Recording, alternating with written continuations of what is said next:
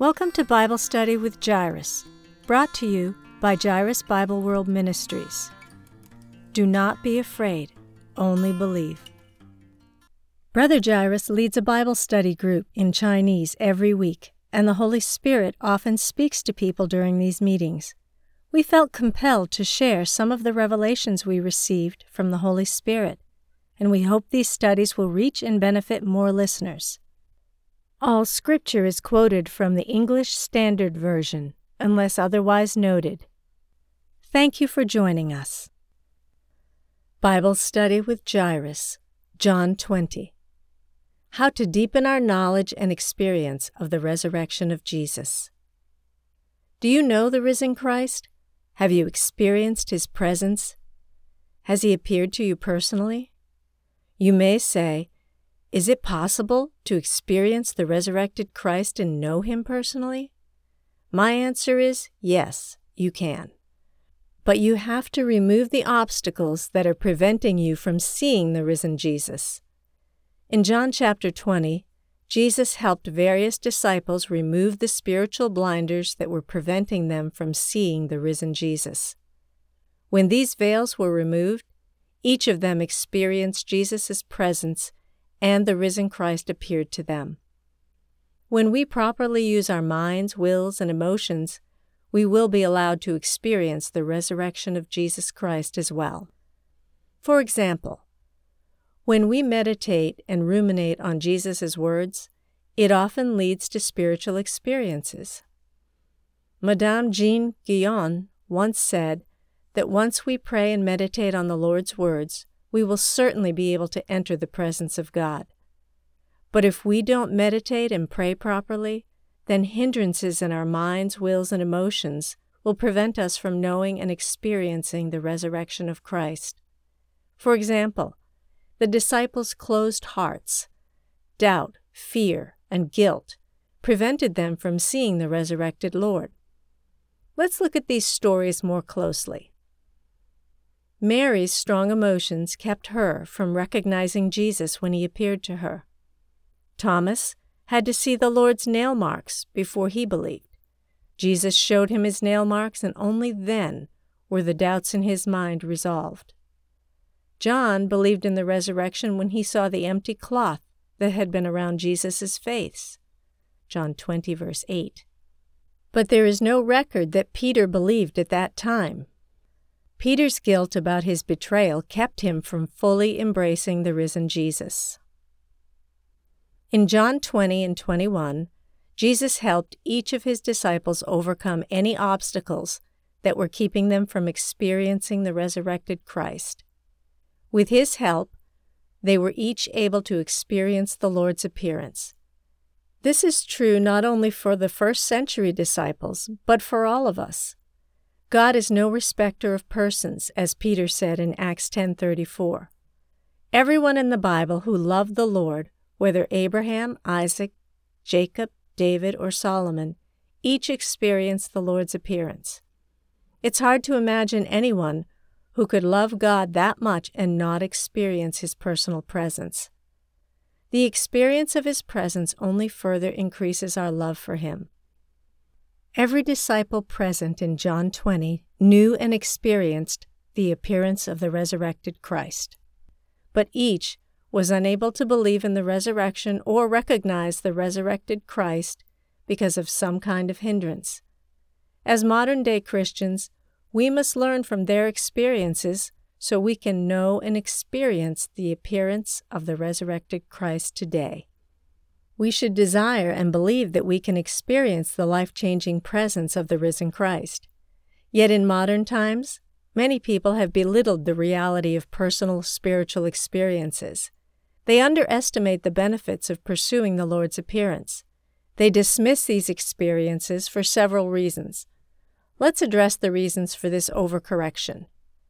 Some people say that this type of spiritual experience is only for spiritual giants. When lay people testify that the Lord appeared to them in dreams or visions, others protest that God doesn't appear to common people. But in reality, the Lord desires to appear to everyone. Many Muslims testify that the Lord Jesus appeared to them in dreams, which led them to become Christians. They are very ordinary people, not spiritual giants. Yet some people dismiss these experiences for American believers, saying that Muslims only had those experiences because they lived in countries where the gospel was forbidden. That's the only reason Jesus chose to preach the gospel to them this way. This is correct, but it absolutely cannot be used as an excuse to say that the Lord only appears to certain people. Some people point to Jesus' words to Thomas to prove that we do not need to see Jesus. Jesus said to Thomas, Have you believed because you've seen me? Blessed are those who have not seen and yet believed. John 20, 29. Many people mistakenly understand this verse to mean that those who have the most faith do not desire to see Jesus. Let's examine these claims. Yes, those who believed without seeing are indeed blessed, but this doesn't mean that the Lord does not approve of us longing for his appearance. In John 14:21, the Lord Jesus said, "Whoever has my commandments and keeps them, he it is who loves me, and he who loves me will be loved by my Father, and I will love him and manifest myself to him." The Lord said that He will appear to those who love Him. Therefore, if we have not experienced the appearance of the resurrected Jesus, it doesn't necessarily prove that Jesus doesn't appear to ordinary people today. Perhaps we really don't love the Lord's appearance enough. When we assume Jesus can't appear to us, we lower our expectations. However, Jesus wants us to ask for what we desire. A basic principle in Scripture says that everyone who asks receives, and the one who seeks finds, and to the one who knocks it will be opened. Luke 11:10. James, Jesus' biological brother, agreed. You don't have because you do not ask.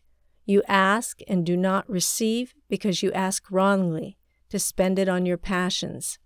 James 4 2 through 3. The Lord promised His presence to those who love Him, so we can be assured that our request to experience His appearance isn't wrong or selfish. Eventually, every disciple in John chapter 20 experienced Jesus' appearance. Their experience is instructive for each and every one of us. We need to see how the Lord Jesus helped each of the disciples to move from the expectation of being with Him in His physical presence to being able to experience his resurrected presence in faith and spirit. The disciples needed to learn this lesson in order to experience the resurrected Christ. Let's take a look at the problems of each of the disciples in John chapter 20 and how these problems prevented them from believing in the resurrection of Christ. Let's look first at Mary, whose love for the Lord caused her to go to the tomb very early on the first day of the week while it was still dark.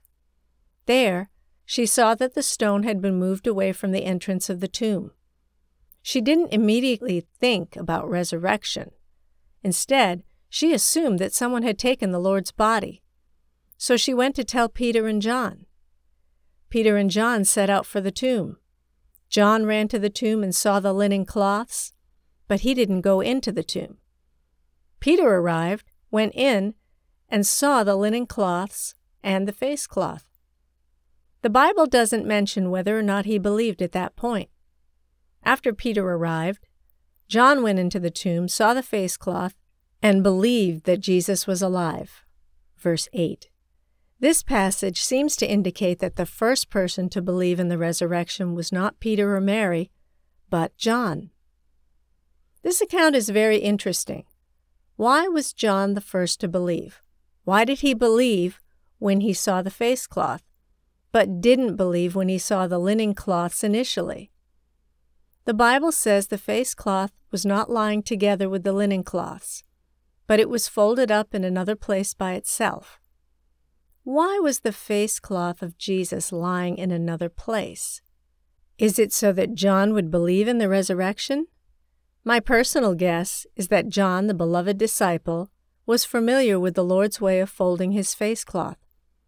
Just like a person's signature cannot be imitated by others, John knew that no one else could imitate Jesus' signature style of folding a cloth. When John saw the way the Lord folded the face cloth, he knew that it had been done by the Lord himself, not by anyone else. I believe this was the Lord's personal message to John. However, John's faith was not yet complete. The verses that follow explain that the disciples did not yet fully believe. For as yet they did not understand the scripture that he must rise from the dead. John 29. The disciples' minds and hearts were not yet fully open. So God would need to open their hearts through their emotions or other means. The two disciples saw that the tomb was empty.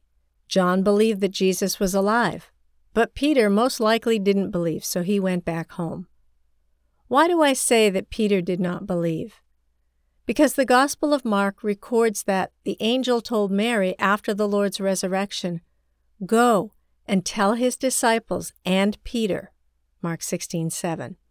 So Peter probably didn't believe. Let's return to Mary. Mary loved God, and her deep affection for Jesus moved him to appear to her before he ascended to the Father. But when the Lord appeared to her, she didn't recognize the risen Christ because she was too caught up in the emotions. When an angel appeared to her, she didn't realize it was an angel. She just kept on weeping. The Lord appeared to her, but she didn't recognize him either. She didn't recognize the risen Lord until the risen Christ called her by name, Mary. The Lord awakened her spiritual identity in Christ, and only then did she recognize Christ. Mary was one of the Lord's sheep, and the Lord's sheep know his voice. John 10:3. So she recognized the Lord when he called her name. Peter failed to fully experience Jesus' resurrection because of his guilt about his betrayal. The Lord Jesus had appeared to Peter and the other disciples several times. Yet, despite these appearances, Peter still went out to fish, as if his relationship with Jesus was a thing of the past. It was then that Jesus appeared to him again and asked Peter three times, Do you love me? Peter then had his own personal experience of spiritual death and resurrection. Jesus helped Peter finally overcome the guilt. In John chapter 21, the Lord Jesus appeared to the disciples, but they didn't recognize him at first. Similarly, the disciples on the road to Emmaus failed to recognize the resurrected Christ. Only after the Lord broke bread and gave it to them were their eyes opened to recognize Jesus. Luke 24:31. These disciples returned to Jerusalem and told the other disciples what they had seen. While they were still talking, the Lord Jesus appeared to them again. But they thought he was a spirit. Luke 24:37. The Lord Jesus said, "A spirit does not have flesh and bones as you see that I have." Verse 39. To prove that he was real, he ate a piece of broiled fish. As Jesus opened the disciples' minds to understand the scriptures, they finally understood the resurrection. Verse 45. Clearly, the disciples' closed minds were an important factor in their inability to recognize the resurrected Christ. Another factor is that Jesus' resurrection body may have looked different from his natural body. This may be why the disciples could not recognize him. He may have looked different every single time he appeared. Perhaps his appearance was different each time, perhaps tailor made for every individual he appeared to. For example, in my personal experience, Jesus has often appeared to me as an old Chinese lady. I never realized she was representing the Lord until the last day of 2017, when she took me into heaven and transformed into Christ. To prove this point, let's look at John chapter 21. When the Lord appeared to Peter and the other disciples by the sea, John said, Just as the day was breaking, Jesus stood on the shore Yet the disciples did not know that it was Jesus. Verse 4.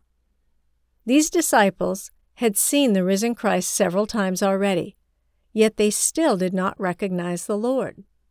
Most likely, Jesus' appearance was different every time he appeared.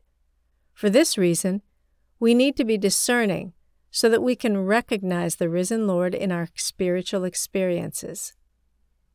There are many reasons that we fail to experience Jesus' presence in our lives, just like the disciples did emotions, our lack of desire for the Lord, our mind, accepting wrong concepts and beliefs, our will, stubbornness and self will. Each of these can hinder us from experiencing the presence of the risen Lord. These obstacles are like electrical insulators, preventing us from experiencing the appearance of the resurrected Christ. It's as if the power is connected to our house, but a small insulator is keeping us from connecting to the power supply. We need to remove those insulators so we can powerfully connect to Jesus. The Bible says that Jesus appeared personally to Peter, but does not describe this meeting in detail. The disciples on the road to Emmaus told the other disciples that the Lord Jesus had appeared to Simon, Luke 24:34. And Paul says in 1 Corinthians 15:5, he appeared to Cephas, then to the 12. According to this passage, Jesus appeared to Peter before he appeared to the 12 disciples. John 20:19 through 25. So this can't be the same experience recorded in John chapter 21 which occurred after Jesus' appearance to the disciples and Thomas. John 21 1. Clearly, there was a personal meeting with Peter that is not described in the Bible. Why is there no detailed record of the Lord's appearance to Peter? Jesus gave John a sign with the face cloth so he would know that he was alive. The Lord Jesus called Mary's name so that Mary would recognize his voice the angel told the women to go and tell the disciples and Peter that the Lord was alive. This may have been a prelude to the Lord's appearance to Peter. The Bible doesn't record this appearance to Peter in detail, but we know that 1 Peter and 2 Peter are summaries of Peter's experiences with Jesus. Perhaps these two books can give us some perspective in Peter's epistles, there's no explicit mention of this conversation with Jesus. But Peter did say, The tested genuineness of your faith, more precious than gold that perishes though it is tested by fire, may be found to result in praise and glory and honor at the revelation of Jesus Christ. Though you have not seen him, you love him. Though you do not now see him, you believe in him and rejoice with joy that is inexpressible and filled with glory. 1 Peter 1 7 through 8. The revelation mentioned here can be understood as the future appearance of Jesus Christ, but perhaps it also refers to experiencing Jesus on earth. Peter goes on to say, You have not seen him. He did not say, I have not seen him. Peter had seen Jesus, both in his pre death body and his resurrection body. Before the resurrected Jesus appeared to Peter, he had experienced the trials of faith mentioned in this passage. When he passed through these trials and was restored by the Lord Jesus, his faith in Jesus Christ was as precious as gold that had been tested by fire. In the Catholic mysticism tradition, there are many accounts of Jesus as appearing to people. It's easy to dismiss all these experiences because Catholics tend to believe in superstitious accounts, such as the appearance of the Virgin Mary. I once translated a Catholic documentary that described the Virgin Mary's appearance to many people. Personally, I think this is just a superstition, like the stories of idols appearing in Chinese idol temples. Martin Luther saw the corruption in the Catholic Church and decided to completely deny all such experiences. He overcompensated by taking refuge in rationality. But we must not throw out the baby with the bathwater. We need to distinguish which of these are superstitions and which are real manifestations of the Lord's presence. After the Reformation, the Church began to emphasize the prominence of Scripture and to ignore spiritual experience. This led to a focus on dry dogma. However, The saints in the Bible almost all experience God's personal presence to some extent. When Jesus appears to us, it ignites our love for Him. At least that's been my experience. After I was baptized in 2002, I lost interest in spiritual things. But during a conference in 2004, the Lord appeared to me and spoke to me personally, calling me to dedicate myself to Him. After that day, I began to love the Lord like crazy. I believe we need to oppose the false teaching that leads people to ignore personal spiritual experiences. We need to bravely pursue the appearance of Jesus Christ. Remember, Jesus promised to manifest himself to those who love him. John 14:21. In John chapter 20, Jesus patiently helped each of his disciples to overcome their obstacles so they could each experience the presence of the resurrected Christ. He will do the same for each of us today.